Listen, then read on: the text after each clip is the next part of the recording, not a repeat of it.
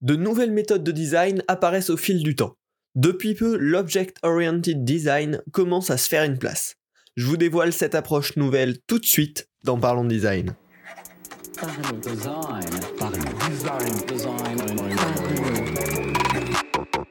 Parlons Design saison 5 est supporté par ZKKOS Theory, le site des product designers. Salut, c'est Romain Pinchna, bienvenue dans Parlons Design pour discuter de l'Object Oriented Design. Une nouvelle approche qui commence vraiment à émerger ces dernières semaines, ces derniers mois, et qui devrait très probablement prendre de l'ampleur en 2002. Donc c'est le bon moment d'en parler et de vous faire une première introduction à ce sujet-là. Alors, ce qui est intéressant avec cette approche, c'est que c'est une alternative à l'approche très utilisée aujourd'hui, qui est basée sur les tâches, sur les flows utilisateurs. On va dire, bah, euh, l'utilisateur veut pouvoir euh, envoyer un message, eh ben on va designer le flow pour qu'il puisse envoyer un message. Ensuite, on va dire l'utilisateur veut pouvoir euh, lire les messages qu'il a reçus, on va faire le flow qui lui permet de lire les messages qu'il a reçus, etc. C'est euh, l'approche basée sur les tâches, sur les flows utilisateurs, on l'appelle un petit peu comme on veut, mais c'est une méthode extrêmement utilisée aujourd'hui qui silote pas mal les produits comme ça en plusieurs euh, parcours utilisateurs, en plusieurs flows utilisateurs. Là, avec l'approche Objected, Object Oriented Design, on va modéliser un système euh, global finalement. Donc c'est une approche vraiment euh, presque ingénieure de modélisation schématique des interactions, des éléments, des objets qui interagissent avec eux au sein du produit pour avoir une vision hyper large, hyper euh, complète du produit avant de creuser dans la partie vraiment conception d'interface. Ce qui est intéressant en plus avec cette approche, c'est que ça fait un énorme parallèle avec le développement orienté objet. Là, on est sur du euh, design orienté objet, donc on voit bien déjà que rien que le nom est inspiré, mais en développement, et ça depuis maintenant plusieurs dizaines d'années, hein, euh, quasiment tous les développeurs travaillent en orienté objet, c'est-à-dire ben, on va créer des euh, classes, des éléments répétables qui vont interagir entre eux. Euh, c'est aussi un petit peu le modèle de la base de données. Hein. C'est on va avoir une base de données euh, dans laquelle une table dans laquelle on stocke tous nos utilisateurs, puis une table dans laquelle on stocke tous les messages. Si on parle toujours d'une application de messagerie, etc. Et on va avoir ces objets qui vont interagir un message est lié à un utilisateur envoyeur et à un utilisateur receveur. Donc vraiment, c'est toute cette approche de développement qui est parallélisée sur le côté design, mais pour le bien euh, du design, pour le bien de l'utilisateur derrière. Et on va voir, c'est extrêmement intéressant. En fait, on va se baser sur des besoins d'interaction pour créer un produit, une interface qui répond à ces besoins. Et pas forcément uniquement on doit atteindre cette tâche, comment on fait pour euh, permettre à l'utilisateur de l'atteindre. On va essayer d'avoir un truc un petit peu plus large. Accrochez-vous bien, c'est un sacré sujet, mais c'est hyper important. Et en fin de ce podcast, je vous recommanderai plein de ressources aussi pour aller un petit peu plus loin. Alors, on va euh, rentrer tout de suite dans la partie méthode, comment ça fonctionne globalement, euh, l'Object Oriented Design? principalement, la, la plus grosse différence, c'est qu'on va d'abord regarder le contenu, qu'est-ce qu'on doit avoir comme information, comment on doit interagir avec ces informations, et derrière, on va concevoir l'enveloppe qui permet euh, de répondre aux contraintes du contenu. Donc on va, vraiment se baser là-dessus. On crée d'abord une carte du produit, une espèce de map justement des différents objets, qui, qui va représenter un espèce de modèle mental de comment doit fonctionner la solution et derrière on va construire une interface euh, qui répond bah, tout simplement à ses besoins, à ses contraintes, à ses problématiques. L'avantage de ça, c'est qu'on a une vraie modélisation de l'information. Hein. Les métiers du design, alors les noms évoluent tout le temps, mais ça tire un petit peu ses racines, notamment des, des métiers qu'on appelait d'architecture de l'information. Donc c'est comment on va organiser de la donnée, de, l'information tout simplement pour qu'elle arrive de la meilleure façon à l'utilisateur. Et là, on, revient vraiment à cette source-là, c'est-à-dire on va modéliser quelles données on a besoin, quelle information on va afficher, quelle interaction on veut proposer, et derrière, on va utiliser ce contenu qui est bien gardé en tête pour créer un service euh, qui répond aux besoins de l'utilisateur. Alors, rentrons concrètement dans le vif. Si on veut euh, lancer un nouveau projet actuellement, et qu'on veut essayer d'implémenter cette méthode de design orienté objet, quelles sont les étapes? La première, ça va être de qualifier les besoins utilisateurs initiaux, comme on va le faire bah, dans tous les projets de design. Hein. À quel problème est-ce qu'on essaye de répondre? Ensuite, ça va être d'identifier les objets nécessaires à l'achèvement de ces besoins. donc les différents éléments, les différentes entités avec lesquelles il peut interagir. On va ensuite pouvoir euh, identifier cette fois-ci les relations entre les différents objets, entre les différents éléments, mapper les actions nécessaires sur chaque objet, puis approfondir le contenu de chaque objet, et ça va être un cycle un petit peu itératif. On ne suit pas uniquement ces cinq étapes, de la 1 à la 5, euh, et puis c'est fini. En général, il va falloir faire des boucles, il va falloir revenir un petit peu en arrière, et euh, pour perfectionner ce modèle-là. Mais bon, j'ai de toute façon prévu de vous faire un petit replay tout de suite en mode exemple avec un exemple de produit concret. On est reparti sur le processus de design orienté objet, mais avec un exemple. Donc on va arriver à la première étape qui est de qualifier les besoins utilisateurs initiaux. Dans notre cas, on va euh, vouloir euh, créer un service qui permet aux utilisateurs de communiquer avec des photos. C'est notre point de départ. Donc on va pouvoir identifier les objets nécessaires à l'achèvement de ce besoin-là, communiquer avec des photos. Alors les objets, on va bien sûr avoir l'objet plus ou moins d'un ami. Il faut choisir à qui on envoie ces photos, avec qui on veut communiquer. Donc on va avoir ce premier objet d'un ami. Et puis on va avoir le deuxième objet qui est un message, parce que c'est ça qu'on veut créer et envoyer à notre ami. Donc on sait qu'on a ces deux objets déjà dans un premier temps, euh, avec lesquels euh, on va travailler. On va ensuite pouvoir passer à l'étape suivante, identifier les relations entre les objets. Alors, un message, est forcément lié à un ami en tant que destinataire. Donc, dans notre petit graphe, dans notre petit dessin, on va pouvoir dire dans un message, il y a un destinataire qui est en fait un objet de type ami. Et donc là, on a créé une relation entre ces deux objets. Euh, l'utilisateur va interagir avec ces deux types d'objets, mais ils sont liés entre eux. On va ensuite pouvoir passer à l'étape suivante qui va être de mapper les actions nécessaires sur chaque objet. Donc sur l'objet ami, par exemple, ben, on va pouvoir vouloir ajouter un ami à sa liste d'amis, potentiellement supprimer un ami de sa liste d'amis, et également, pourquoi pas, voir le profil d'un ami. Donc ça, c'est trois actions qu'on peut faire avec l'objet ami. Avec l'objet message, lui, ben, on peut vouloir envoyer un message, on peut vouloir lire un message qu'on a reçu, et on peut vouloir, tiens, pourquoi pas, répondre à un message, qui peut être une action spécifique différente de envoyer un message, ou pas. Ça, c'est à nous de choisir en fonction des interactions qu'on veut proposer à l'intérieur de notre solution. Donc là, on a fait les quatre premières étapes et on va pouvoir rentrer dans la dernière qui est d'approfondir le contenu de chaque objet. On a dit qu'on avait un objet ami, on va pouvoir l'ajouter, le supprimer, voir son profil, mais quelles informations on veut avoir sur un ami alors un ami, il va peut-être avoir un pseudo, il va peut-être avoir un âge, il va peut-être avoir, voilà, on peut avoir tout plein d'infos qui est lié à cet objet ami.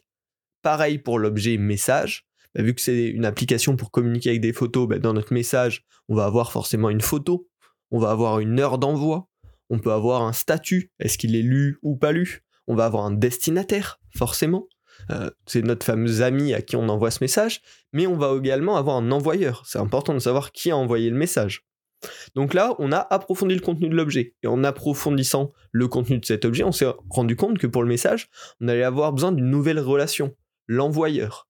Et donc l'envoyeur, bah, il va falloir le lier à un profil, il va falloir le lier à quelque chose, à un autre objet euh, qui, euh, qui représente la personne qui l'a envoyé. Et c'est là où on va rentrer tout à l'heure un petit peu plus dans le détail de la particularité des objets. On va voir qu'on peut faire des simplifications pour avoir un modèle hyper cohérent, hyper simple et qui va nous permettre derrière de designer une interface euh, efficace et qui répond vraiment aux besoins de l'utilisateur.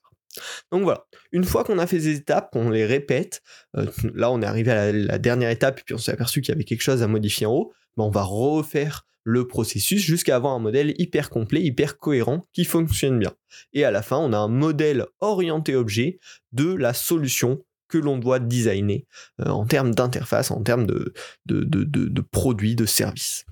Donc cette méthode elle implique bien évidemment des allers-retours qui sont nécessaires pour perfectionner le modèle. C'est impossible de cadrer une application, un service dès le début du premier coup, et ce modèle-là, il permet d'itérer très vite, parce que c'est que du texte. Donc il n'y a pas du tout les contraintes euh, de rentrer dans un outil de design compliqué, c'est que du texte, ça se modifie en quelques secondes à chaque fois, et on peut très vite concevoir le modèle mental hyper efficacement.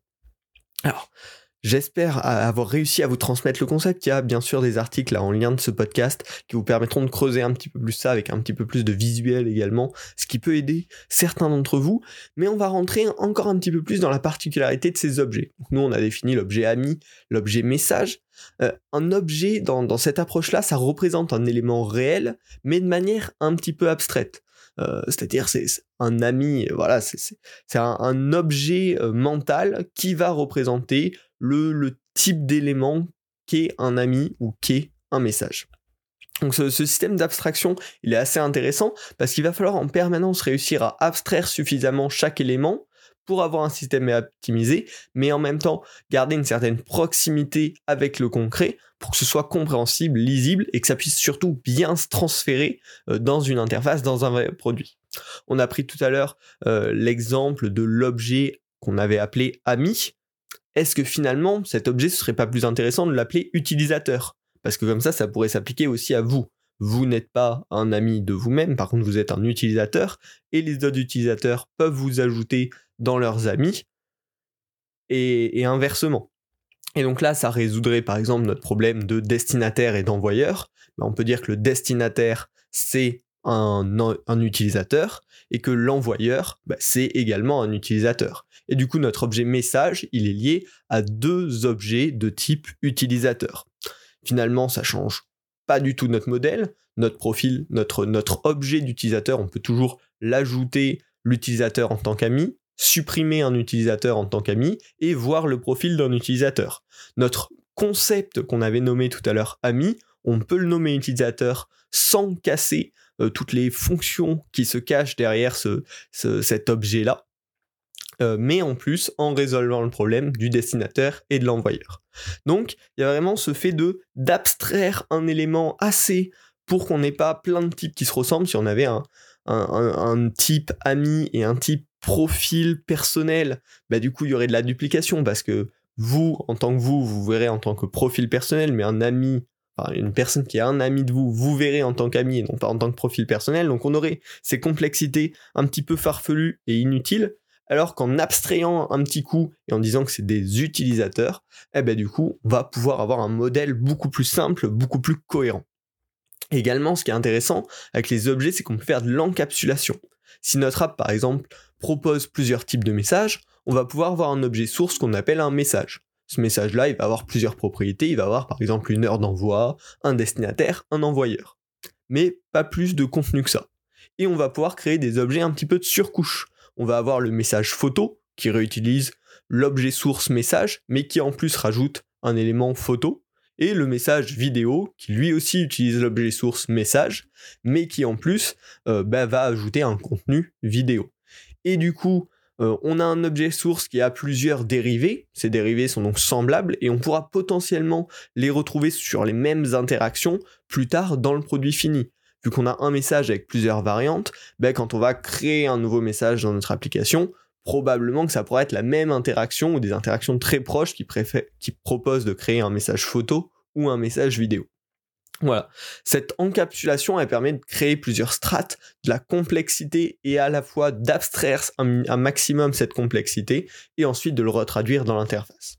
En parlant justement de retraduire dans l'interface, parce que là c'est encore assez abstrait j'imagine, comment on peut traduire ce modèle mental de notre solution, de notre service en euh, réel produit hein, concret euh, que les utilisateurs vont pouvoir toucher, cliquer sur des boutons.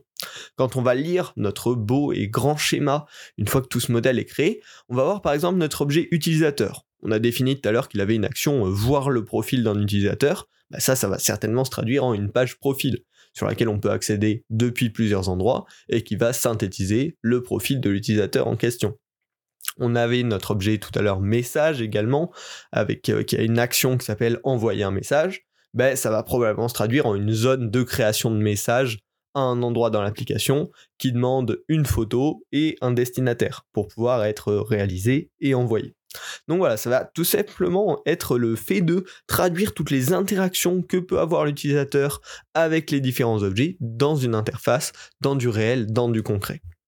Il y a plein d'outils qui vont vous permettre de faire ça. La première partie, on a bien dit, hein, c'est vraiment de modéliser tout ça.